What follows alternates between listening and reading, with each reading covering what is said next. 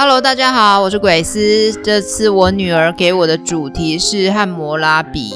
大家听到这个名字，应该就知道它最有名的就是它制定的法律，叫做《汉谟拉比法典》，以牙还牙，以眼还眼。那我们就从它存在的环境背景开始讲喽。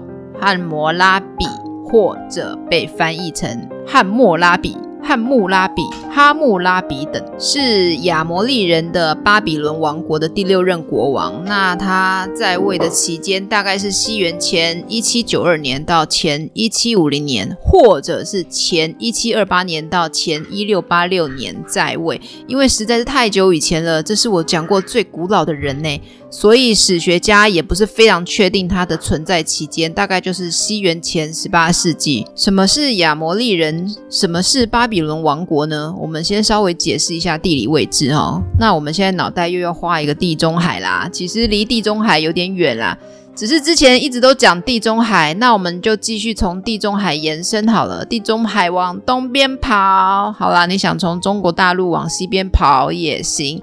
总之，从西边到东边，从左边到右边，地理位置的顺序大概是：地中海的东边是叙利亚，再来是伊拉克，再来是伊朗，再来是阿富汗啊、巴基斯坦，然后东边就是青康藏高原，然后就是中国啦。那我们今天要讲的巴比伦王国，就在今天伊拉克的两河流域的古老文明发展下的产物。这两河流域呢，就是底格里斯河跟幼发拉底河，古老文明都是从河流衍生出来的。有河流就可以种作物，人就有得吃，有得吃就可以继续做别的事，比如说穿衣服啊、盖房子啊、做手工艺啊、写字记录事件，越来越精细。这样，这就是发展文化。这两河流域呢的流向呢，是从西北边往东南边的波斯湾流。哦，西北边山顶会因为积雪融化，然后就有水往低处流。这两河流域呢，不仅有河流，而且是平原，地很平坦，就很好居住啊。然后又有水可以养肥土壤。两河流域的文明也是现今人类最古老的文明之一。就在这边出现了一群人，家族一直生，一直生，就变成数量比较庞大的民族。这边的民族就叫做苏美人。他们很早很早以前，大概西元八千五百年前，就开始在两河流域农耕，就是种作物啦，跟畜牧、养牲畜、吃肉、喝奶这样。过了大约三千五百年，哇，好久！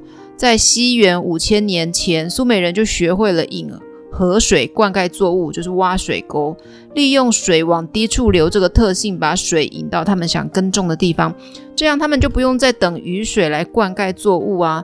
再过两千年，哇，还是好久。西元前三千年，他们开始发展城邦，怎么建立的呢？开始盖比较巨型的建筑物。金字形神塔跟埃及金字塔很像，不过这是用来拜神的，拜托老天爷给他们好天气、好运气，可以好好种作物，让大家有食物吃。那个时候种的作物是大麦跟小麦啦，然后居民就围绕着这个神塔盖房子住，大家都想离神明近一点，让神明看到自己多帮我一点嘛，这样。这苏美人呢，在土壤肥沃、地势又平坦的两河流域生活的那么好，周围的游牧民族就眼红啦。我也要，我也要住在这边。其实那个时候还没有王国的概念，就是这平坦的地方有越来越多不同民族住在这边。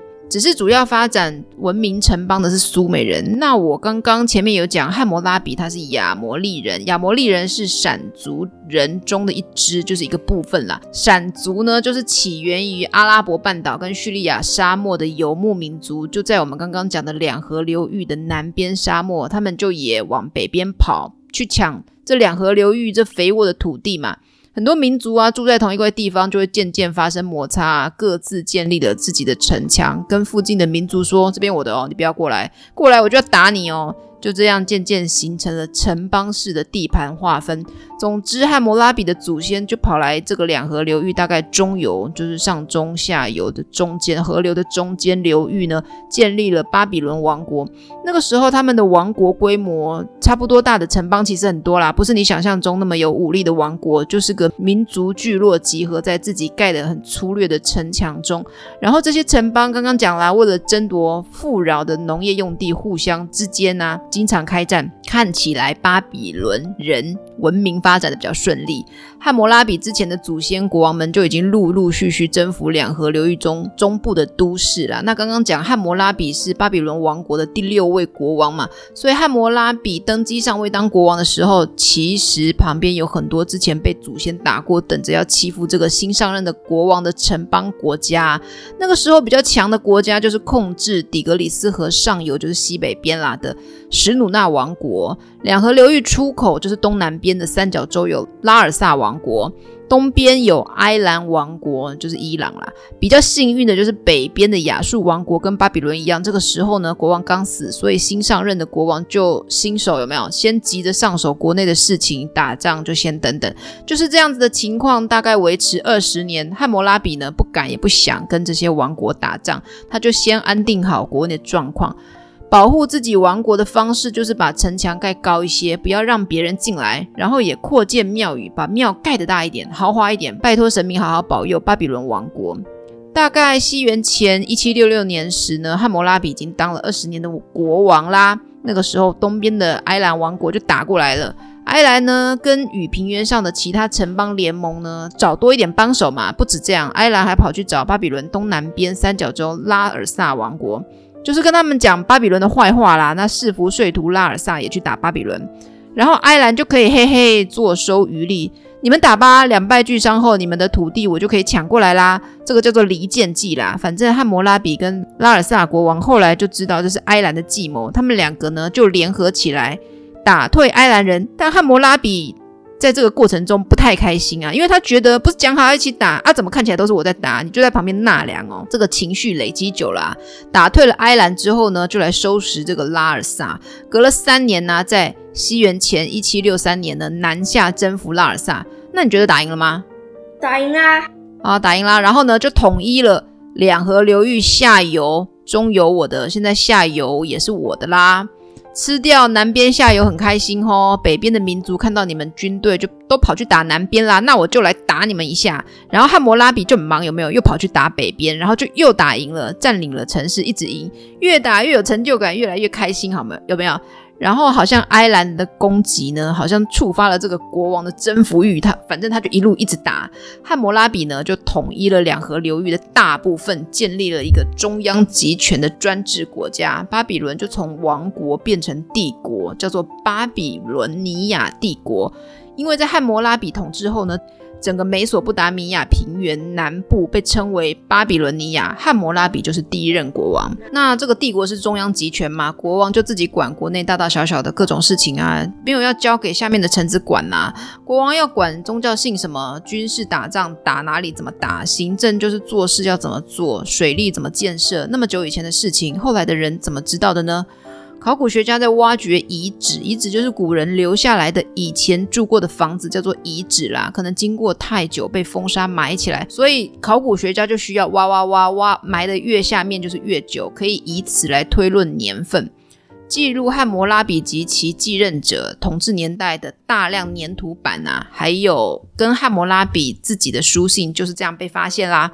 汉谟拉比统治一个帝国所要处理的应对水灾啊、完善的立法啊，就是看日子的那个立法啦，还有如何照顾大批的牲畜牛羊这种日常政务，就是可以从这些信里面看得到啦。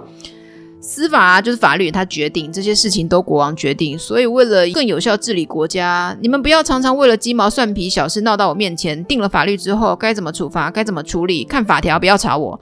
看了处罚怕了吼，那你就不要做坏事啊，就有效的遏制了冲突跟抱怨。这就是前面讲到他最有名的汉谟拉比法典，总共有二八二条，刻在一块高二点四米的黑色玄武岩石柱上，大概就快一层楼高这样。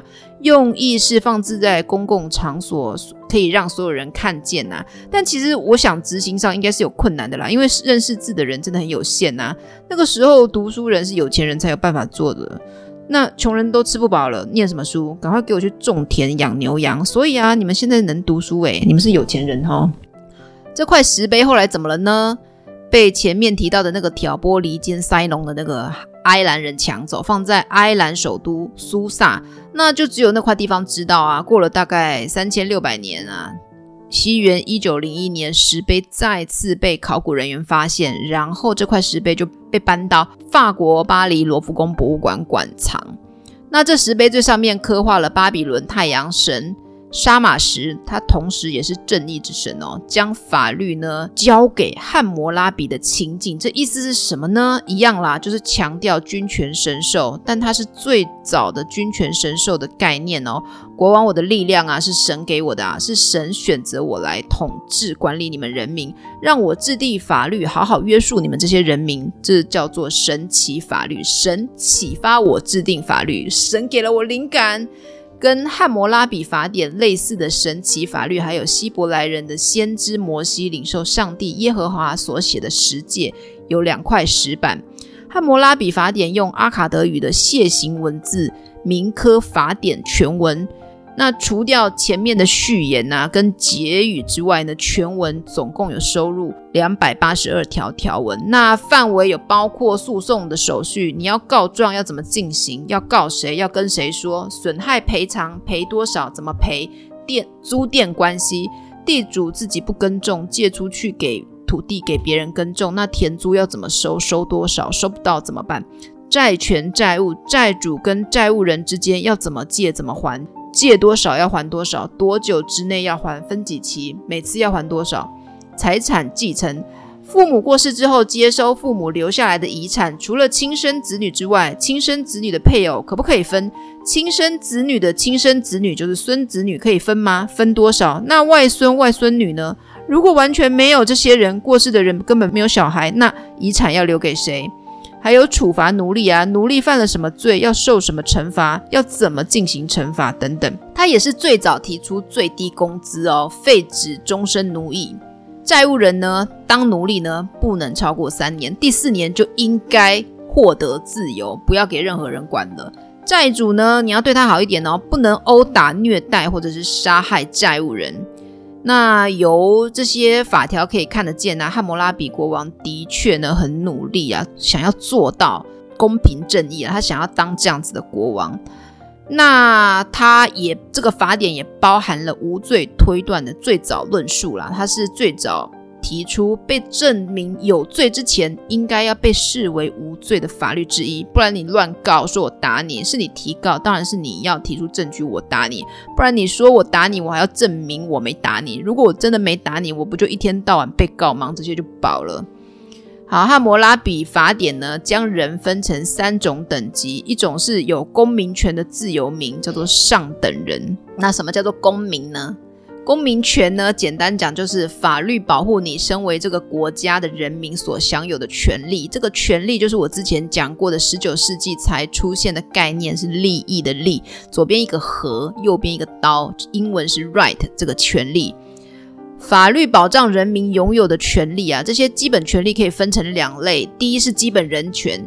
它是指说公平跟适当的对待个人，就是我跟别人一样，东西被偷或者是被破坏，警察可以帮我，不会因为我住的房子比较小或者其他什么奇怪的原因，警察就不帮我。第二个是政治权利，假设今天要选总统、选市长，我是一个公民，我有投票的权利，我可以表达我的意见，说我要这个候选人或者我不要这个候选人。现在在公投，你知道吗？不知道。好，总之呢，这个权利呢。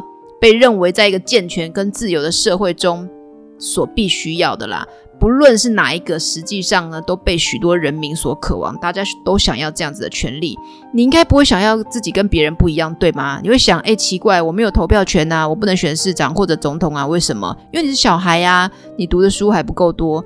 在决定事情上，小孩还不够成熟。你觉得选总统、选市长，小孩可以有投票权吗？小孩会不会因为老师说了一句话就决定要投给谁？那你觉得这样子是可以的吗？如果小孩能够被老师说的一句话引导，难道大人不会吗？也会啊，只是大人的人生经验比较多。相对小孩的人生经验来说比较丰富啦，比较能够做出正确的判断，所以这个准则其实很难拿捏。你说那没有读书的大人有投票权吗？你觉得呢？有吧。相对有读书的大人而言，他是不是也不太具有正确判断的可能？只是说可能啦。那罪犯呢？罪犯是不是也不应该有投票权？那犯了什么罪不能有投票权？偷过东西这是小罪还是大罪？杀过人算大罪吧？有大罪是不是就不能拥有投票权？因为他的价值观可能有偏差。那你知道以前女人没有投票权吗？因为以前呢、就重男轻女，男尊女卑啊，女人读书的很少。前面讲过嘛，读书是有钱人做的事情啊，男生都不一定能读书了，何况是女人？普遍女生就是没读书，所以以前女生没有投票权，好像也有点合理齁。但是随着女人的学历逐渐提高，所以渐渐的女人也争取到了投票权。所以你知道吗？很多权利啊，都是先人争取而来的，不是一开始就有的。你现在理所当然满十八岁就可以投票，你现在要做的事情就只有读书，不用工作，有饭吃。你现在的生活就是以前的贵族小孩耶，你知道吗？这不是一开始就能拥有的，这都是时代在进步的现象啊！不只选市长还是总统，选谁当官这种投票的内容也可以，事情要怎么做？你知道这个周六也要公投吗？我本来觉得讨论公投有点脱离我们今天的主题啦，很犹豫要不要讲。但我又觉得这本来就是公民应该知道的，你要受公民教育，现在就是最好的时机，很符合时事啦，所以我还是稍微讲一下。那这次公投投票时间就是这礼拜六早上的上午八点到下午四点啦，一整天你有空啊就可以去投票。那谁有资格投票呢？是中华民国国民，要年满十八岁，那住在中华民国六个月以上，没有受监护宣告、禁治产宣告，而且尚未撤销者。什么叫做受监护呢？就是要有人看着你啊！你的小孩呢，就是受监护的对象，所以你不能投票，你还不够成熟，你也还没满十八岁。那通常投票地点呢，就会在家附近啊，比如说里民活动中心之类的一个小社区的公共活动中心，或者是学校里面。那投票要带什么？国民身份证证明你就是这个人啊，印章啊，还有那个投票通知单。真的要投票？对啊，真的要投票啊！最近啊，这礼拜六啊，真的、哦，真的啊！你知道？不是谁？现在他说不是不是不是是公投，他有问你问题，那你觉得怎么样？你知道公投的题目有什么吗？其实这公共议题能讨论的实在太多了，我就只是稍微解释一下，你也可以思考一下。你会觉得诶，大人的事情太复杂了，不要我不要懂，跟我有关吗？当然有关啊，这就是我们生活的地方，大家都要为了自己生活的地方尽心力啊！不要别人帮你把事情做得好好的，大家讨论完了，你才在那边嚷嚷说：“诶，怎么没人问你啊？你的意见也是意见呐！”投票权就是你表达意见的权利，所以你现在虽然没有投票权，但是你可以想想，如果你有投票权，甚至有决定权，你会怎么决定呢？我们介绍历史人物那么多国王，这些决策者，他们每天都在面对这些难题耶，光看懂题目就很困难了吧？还要决定。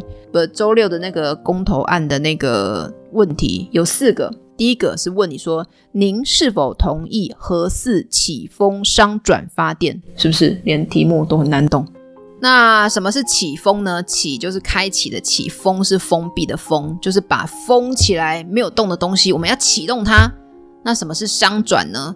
那它的原本的意思是商业运转，要商业化，开始要做生意、收钱、运作的意思。不过在这边应该不是要做生意、收钱，意思应该比较偏向有效率的运作。那什么是核四呢？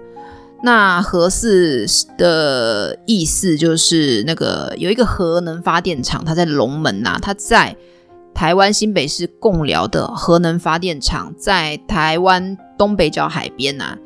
那是台湾第四座核能发电厂，那它的原名呢就叫做第四核能发电厂。现在的问题是说，没有在运转的那个核四发电厂要不要重新启动运转？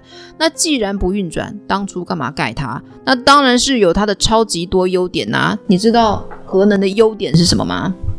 不知道。核能发电呢，它不会排放大量的污染物质到大气、空气中，因此核能发电不会造成空气污染。核能发电呢，它不会产生加重地球温室效应的二氧化碳，不会有空气污染啦。那核的燃料呢，它的能量密度比较高，所以呢，核电厂用的那个。燃料体积很小啦，那比较小的体积的燃料可以生出很大的电力，那它运输啊，还有存放、储存都很方便。然后呢，核能发电的成本当中呢，燃料费用所占的比例比较低，就是原料很便宜啦，运作的成本也比较低。核能发电呢，只需要利用很少的燃料来产生巨大的电力。那核电站常用的核燃料是从铀元素提炼出来。那铀呢，它是来自于大自然，它就在地壳当中，含量比金啊、银啊元素还要高。那可以经由采矿取得，取得就很方便。使用核能发电可以减少我们对化石燃料，就是石油啊、天然气的依赖。那好啦，优点那么多，中间经过很多波折，盖到一半又停工，盖到一半又停工，这样子都花了那么多钱，为什么要停工不要盖呢？那当然也是因为它的缺点很巨大啊。你知道它的缺点有什么吗？不知道。核电厂的反应器内有大量的放射性物质，如果在事故中释放到外界环境，会对生态及民众造成伤害。什么叫做释放？就是跑到。那个自然环境啦，那这不是杞人忧天呐、啊，是真的曾经发生过很严重的核电厂爆炸事件。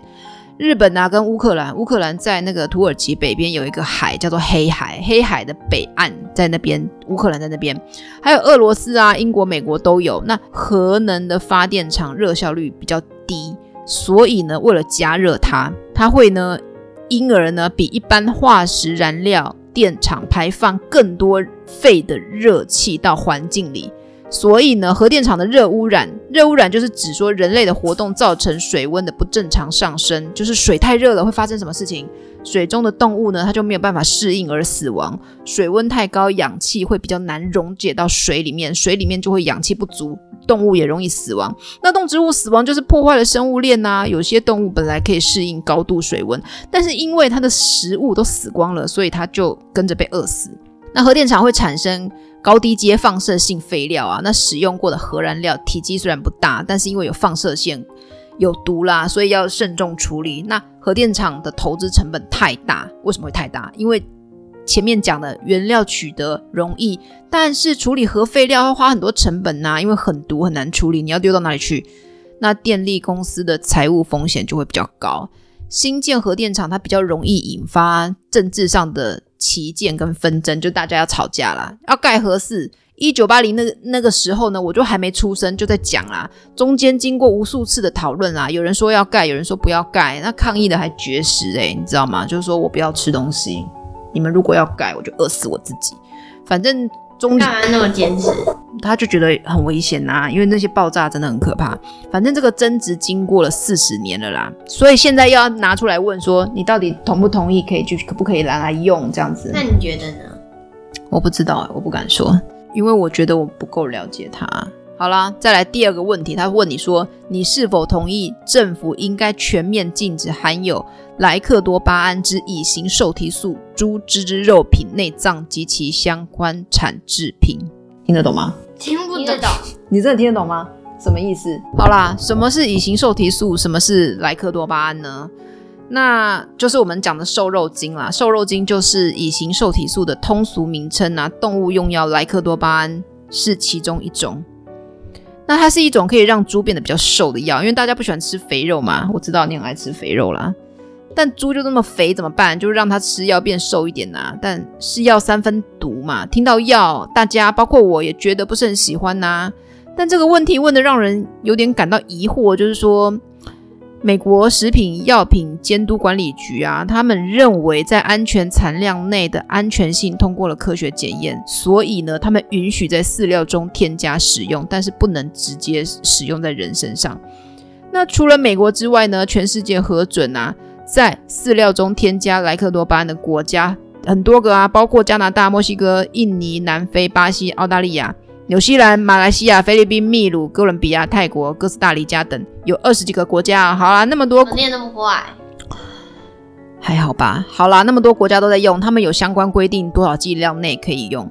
但是这个问题没有问到这个细节啊，而且要怎么控管这些养猪的业者？你到底用了多少？还有就是，难道别的国家在用，我们就可以安心用吗？也是有很多国家禁止啊，欧盟、俄罗斯、中华人民共和国等世界上超过一百六十个国家，目前也仍然禁用此类添加物。诶，二十对一百六十呢？好啦，第三个题目就是，你是不是同意公民投票案公告成立后半年内？若该期间遇有全国性选举时，在符合公民投票法规定的情形之下，公民投票应该跟选举同日进行。你有听懂吗？你有听懂吗？好难听懂哦。就是前面刚刚讲的啊，投票可以。投票可以选人，也可以决定事情啊。那你知道举办投票很麻烦吗？要印宣传单啊，要宣传，要广告，要安排工作人员，要确定投票的公平性，谁要开票，谁要收集票，要怎么运送，怎么做才是真正的公平，不会有作弊的空间，这些都很费时耗力呀、啊。那如果每个问题都要公投，那不就投不完？所以公投的问题其实要先经过联署，就大家认为这件事情真的要好好考虑。你觉得要公投，那你就签名确认。对，我觉得该公投，联署要超过某个人数，政府知道说，诶，大家真的觉得这件事情该公投，大家投票来决定，才会真的去办这个投票活动，这个投票案才会真正成立。那这个问题就是在问说，如果这个投票案成立后，如果刚好遇到还有全国都要投票的选举行程，那在符合相关规定之下，可不可以一起投票举办呢？我乍看看到这个问题会想，为啥不行？有什么缺点吗？一次投完，大家不是都比较省事吗？比较明显的坏处是，如果要选民同时投票候选人，然后要读候选人的证件，就是这个人他他的他对于就是这个社会的那个嗯政治。他的想法是什么？然后又要同时要公投，也要读问题，也要消化自己的意见是什么？如果没有特别研究这件事情，是不是感觉起来就变复杂很多？很多人这个时候就暂停思考了啊，随便投啦，这种心态去投票，或者是被有心人引导，选民这个时候呢就比较好洗脑啊，你就投什么什么最简单直觉啦，那这样投票就没有意义了啊，品质很差。还有就是如果要合并的话，可能就变成要等一下那个选举日。比较可能拖延到公投议题的热度，比如说本来投票案成立之后一个月我就要投票了，大家刚刚联署完都知道投票在投什么，结果为了等选举拖了半年，大家就忘记啊这件事情原本在讨论什么啊，要让大家重新去回忆、研究、找资料、讨论啊，都是成本。本来大家的时间可以拿去做更有生产力的事情嘛。好了，那最后一个问题就是说，您是否同意中油第三天然气接收站迁离桃园大潭早礁海岸及海域呢？即北起观音溪出海口，南至新乌溪出海口之海岸及上述海岸最低潮线往外平行延伸五公里之海域。好哦，我们先讲天然气接收站是什么东西。建造的目的呢，是为了自国外进口。液化天然气，它本来是液体啦，那它就经过储存啊、加压，加压就是让它体积变小，好运送，然后气化就是让它变成气体及计量，就是计算有多少量之后呢，以天然气管线呢可以送给邻近的台湾电力公司、大潭发电厂以及北台湾其他燃气电厂啊、工厂锅炉及民生家庭用气需求。家庭用气是什么？可以瓦斯炉煮饭啊，热水器加热，可以洗澡。天然气本来就是个动力啊，工业用就很广泛啦。那他刚刚讲的那个范围呢？观音溪出海口啊，新乌溪出海口在哪？它就是在桃园市正西边沿海有一带藻礁。那藻礁是什么东西呢？珊瑚礁跟藻礁都是生物造礁，最大的差别，珊瑚礁是动物造礁，而藻礁是植物造礁。然后大家就会担心啊，中游第三天。在绕口令哦。好啦，反正一个动物一个植物啦。反正大家都就会担心啊，这个天然气接收站会不会污染这片藻礁啦？那这个问题的问题好像绕口令哦，在于如果不盖在这边，那要盖在哪边？但是谁又敢保证在这片丰富的自然生态环境盖天然气接收站完全不会影响生态，完全没有污染吗？那你知道投票没有好好投会被当作无效票吗？好，你跑去投票，结果被当作无效，不就白跑浪费时间吗？那怎样会被当作无效票呢？第一个，不用选举委选会自发的公投票，难道会有人拿自己印好的票去吗？还真的有人会这样子来乱哦，可能，而且可能会有人拿印得很像的，这其实就是作票啊，对吧？就是我想要强烈表达我的意见，其实很多人对某些议题。也没有兴趣，都会说都可以，要投票也可以，不投票也可以，可以同意也可以反对。那你看这种人的同意票跟强烈表达同意的票都是一样，都是一票诶，你觉得合理吗？但实务上操作没办法让他们不一样，更何况为了公平起见，为什么你很想同意，你就可以多几票，对吧？同时圈选同意跟不同意，有有些人就想投废票，但我不想空白，因为怕运送票的时候呢，被有心人说，诶，你看空白的，我来帮他表达我想表达的同意，你觉得可以吗？不可以啊。呃，对啊，不能啊，我就没意见，我就不要投，然后我的票不要空白的，不要被人拿去乱写，所以我自己来乱写。那还有啊，锁圈的位置不能辨别同意或不同意，给它盖在中间，或者是圈之后在那边乱涂，或者是签名盖章按指印，加入任何文字符号小老鼠这样。然后还有呢，将公投票撕破，撕破，这种。将公投票污染呢，所以不能辨别所圈同意或不同意，带一桶脏水去，有没有？去干嘛？好了，以上六个都是一样的啦，就是表达我要投废票，然后也不要让别人用这样子。还有一种就是完全空白，我就不能理解怎么会有人跑去投票，然后完全空白，那干嘛不一开始不要去就好了？好啦，可能就是没有想清楚吧，选择障碍这样子。然后呢，还有就是不用选举委员会准备的圈选工具。那投票场所呢，他们会准备投票用的印章。如果你不用他们准备的印章，其实就会被认为是在乱盖啦，就是刚刚讲的什么盖指印啊，这样子，这就是废票了啦。这样。然后呢，如果大家都用废票，那就会没有结论这样子。那去投票有些要注意的事情哦，比如说不能带武器或者是危险物品入场。带武器要干嘛？威胁别人投同意还是不同意？这样子别人要听你的讲哦。他是不能携带行动电话或者是具有摄影功能的器材。呃，我我先讲完。不能携带行动电话或者是具有摄影功能的器材进入投票所，但是已经关闭电源的行动装置就不在这个限制啊！你知道为什么要这样吗？因为现在大家都有手机啊，照相录影很方便。那你知道投票所是不能劝票的，就是任何人都不能在投票场所劝诱还没投票的人要投怎样的票。如果有人带手机、照相机录影啊、照相啊，然后放在网络上说：“诶，我投同意哦，我投谁谁”，这样其实是犯法的哦，因为这样子也是制造好像大家都这样投，我不这样投是不是很奇怪？不应该，不能用网络力量做这种宣传，这种犯法啊！不要拍照啊，你直接在网络上打字就好。也不行，这都不行。你不能在那个时候，在投票的期间，就是我刚刚讲的礼拜六早上八点到下午四点这个期间去讲说你投给谁，这不能讲。然后呢，之后就可以讲了。对，之后可以讲啊。等到就是大家投票结束了之后，已经没有办法影响到任何人了啊，对不对？也不会影响到投票结果啦。然后还有第三点，就是没有不能佩戴公投相关文字符号或图像的贴纸、服饰或者其他物品，也不能在场喧嚷啊、干扰啊、劝诱他人投票或者不投票啊。这就是前面说过的一样的道理，你不能去干涉别人的想法了。那超过时间呢，你就不能进入投票所。但是呢，规定时间内到达投票所，但是你还在站在那边犹豫的，有没有？那就让你继续犹豫下去，这样子。你想要站两个小时也 OK，可以投票。那迟到呢就不能进去啦，大家都有自己的工作时间嘛，不要因为你迟到就大家要等你啊。工作人员他们还有很多事情要做，他们要收集票、运送票，还要点票，还要唱票。唱票是什么？唱票唱的意思是大声讲出来的意思啊。唱票就是收集起来要开票喽。那为了公平的开票的时候，要把票亮出来给大家看，说你看这张票是这样盖的，不是我乱讲的哦。然后还要讲的很大声，这样表示公开公正。讲的很大声，那当然要讲的很大声啊。那嗓子小的，你就录影机会坏掉了。那哪会啊？录影机哪会坏掉？嗓子小的人就不能当那个，嗯，对，就会被人家说大声一点，再大声一点，再大声一点。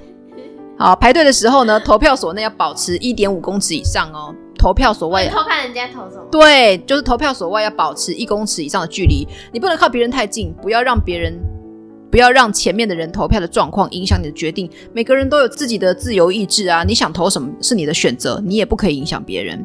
将这个票呢投入这个。票轨之后就是那个票箱之后呢，你就不能留在那边晃来晃去啊，或者是将公投票吸出带出去那个投票所。如果将公投票带出去这个投票所呢，就要被罚哦，就要被关起来一年以下有期徒刑、拘役，或者是罚你罚你钱钱，新台币一万五千元以下罚金，都不能照相录影了。当然更不能带出去啊，有人带出去给别人看说，诶，你看我投这样哦，你也这样投吧，这就跟前面一样是宣传嘛。那居家隔离者啊，居家检疫者啊，以及符合病例定义之严重特殊传染性肺炎通报个案，他接获通知检验结果之前，他不能进去这个投票所投票跟参观开票。而前面强调的就是投票的公公平性嘛，这个规定呢是为了大家的人身安全嘛，不要为了投票影响了大家的健康。好了，我们前面讲那么多都在解释公民了哈。那什么是自由民呢？自由民就是指。从奴役中解放，他拥有人身自由，就是我可以想去哪里就去哪里，我不用听你的，你叫我做家事我就要做家事。那不被别人人身占有的人，有些人呐、一出生就是奴隶，为什么？因为你爸妈是奴隶，你当然就是奴隶啊，奴。奴隶其实就是有钱人的财产，你不可以随意生病哦。你生病，他们还要花钱照顾你。不管奴隶生病了还是死了，都是对财产，就是财产的一种折损嘛。所以自由有多难得？自由民其实就是奴隶的相反啦。不用当奴隶，你就是自由民。所以你是自由民还是奴隶？自由民。好了，刚刚讲的就是那个国家呢，分成三种人。好，第二种人就是无公民权，就是我刚前面讲的啊，就是他不能投票啊，然后呢，他可能就是权利会比别人少一些的自由民平民。虽然他权利比人家少一些，但他是自由民哦，他不是奴隶，他可以想去哪他就去哪。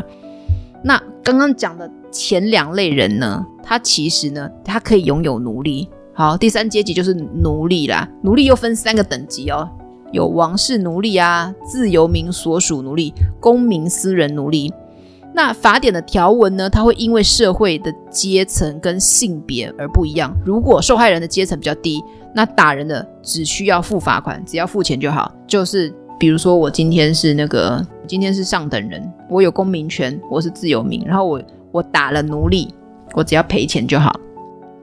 那男女的阶层也不一样哦，女人的阶层比较低，也就是说，男生打女生，他也只要罚钱就好。啊，那女生打男生呢？女生打男生那就不行。你打男，你把他打伤哪里？你打伤他哪里？打伤他的手，那你的手也要被他打伤。这样子，这个就是以牙还牙，以眼还眼呐、啊。好了，汉谟拉比法典全文结构可以分为序言最前面的正文，就是中间最重要的，还有结语三个部分呐、啊。那他的中心思想就是以牙还牙，以眼还眼呐、你要尽自身所有身家，就是你的全部财产呐、啊。你要以恩报恩，有人对你好，你要还给他。那两河流域周边的文明制定类似的法典，还有新苏美尔的乌尔纳姆法典，这个比较早，大概比汉谟拉比法典早了大概四百年，西元前二十一世纪写下的，跟早期西台的西台法典。西台呢，它在两河流域的西北边，土耳其那边，这个大概是西元前十六世纪。即使后来考古发现至少三块更早公布的成文法典，比如说我们刚前面讲的乌尔纳姆法典，汉谟拉比法典仍然是被认为世界上最早的一部比较具有系统的法典。汉谟拉比法典它采用同态复仇法，就是刚刚讲的以眼还眼、以牙还牙的方式来解决上层自由民之间的纠纷。那你觉得这样的缺点是什么？你打伤我眼睛，你的眼睛也要被打伤。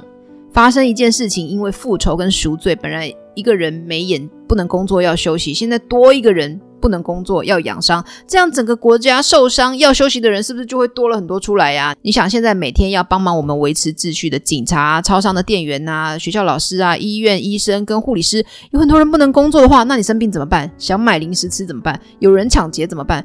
结果医院变得更忙，因为害人受伤的人也要伤害自己，也要。看医生治疗，所以啊，这样会让社会做事的人变少，其实是不利生产力的。但是这是很久以前的法律嘛，他们也没办法想得太多，因为那个时候的人跟你们小孩子一样，很要求公平啊，以牙还牙，以眼还眼，听起来是不是非常公平？还有比这更公平的做法吗？不知道你有没有发现，很多事情啊，如果扣除情绪，其实都可以很简单，一下顺利被完成的。就好像早上弟弟早上起床有有起床气啦，收个便当盒啊，被你喷一下水。都可以哭好久，喷个水怎么了也要哭，情绪在困住他啊！如果没有情绪，喷个水擦一下，然后赶快收一收来吃早餐，根本什么事也没有。所以有人说先处理情绪再去做事，但我自己觉得执行起来很困难的事，你也不知道情绪要收拾多久，有些事就是等不得的，所以可能要改成先处理情绪，再去决定大事，比如说寒假要出去玩，出去哪里玩这种大事。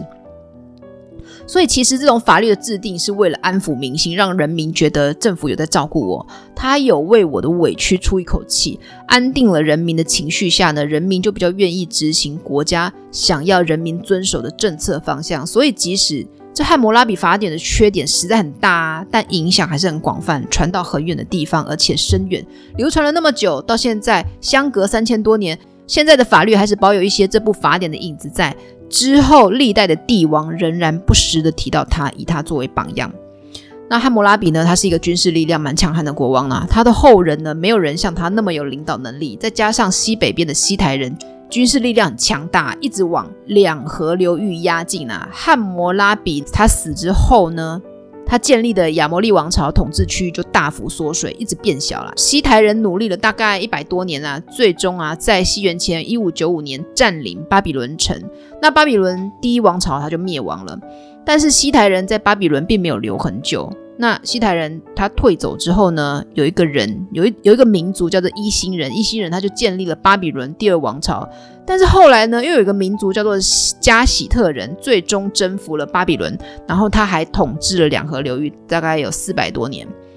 反正这些民族就是很喜欢两河流域啦，跑来这边住了之后，都会受到巴比伦文化影响。那巴比伦最重要的文化就是我前面讲的汉谟拉比法典。到现在，美国政府大楼内可以发现它的形象，比如说美国国会大厦、众议院会客厅、大理石浅浮雕上雕刻的二十三位立法者之一就是汉谟拉比，还有美国最高法院大厦南墙的横饰带上刻有汉谟拉比从巴比伦太阳神沙马什手中接收。汉谟拉比法典的形象。好啦，故事就讲到这边。我是鬼斯，如果喜欢我的故事，欢迎你们订阅、按赞、加五星留言，帮我分享出去哦。看着节目越来越多人收听，渐渐上轨道，感觉真的很满足、很开心耶！谢谢收听的你们，我们下次再见喽，拜拜，拜拜。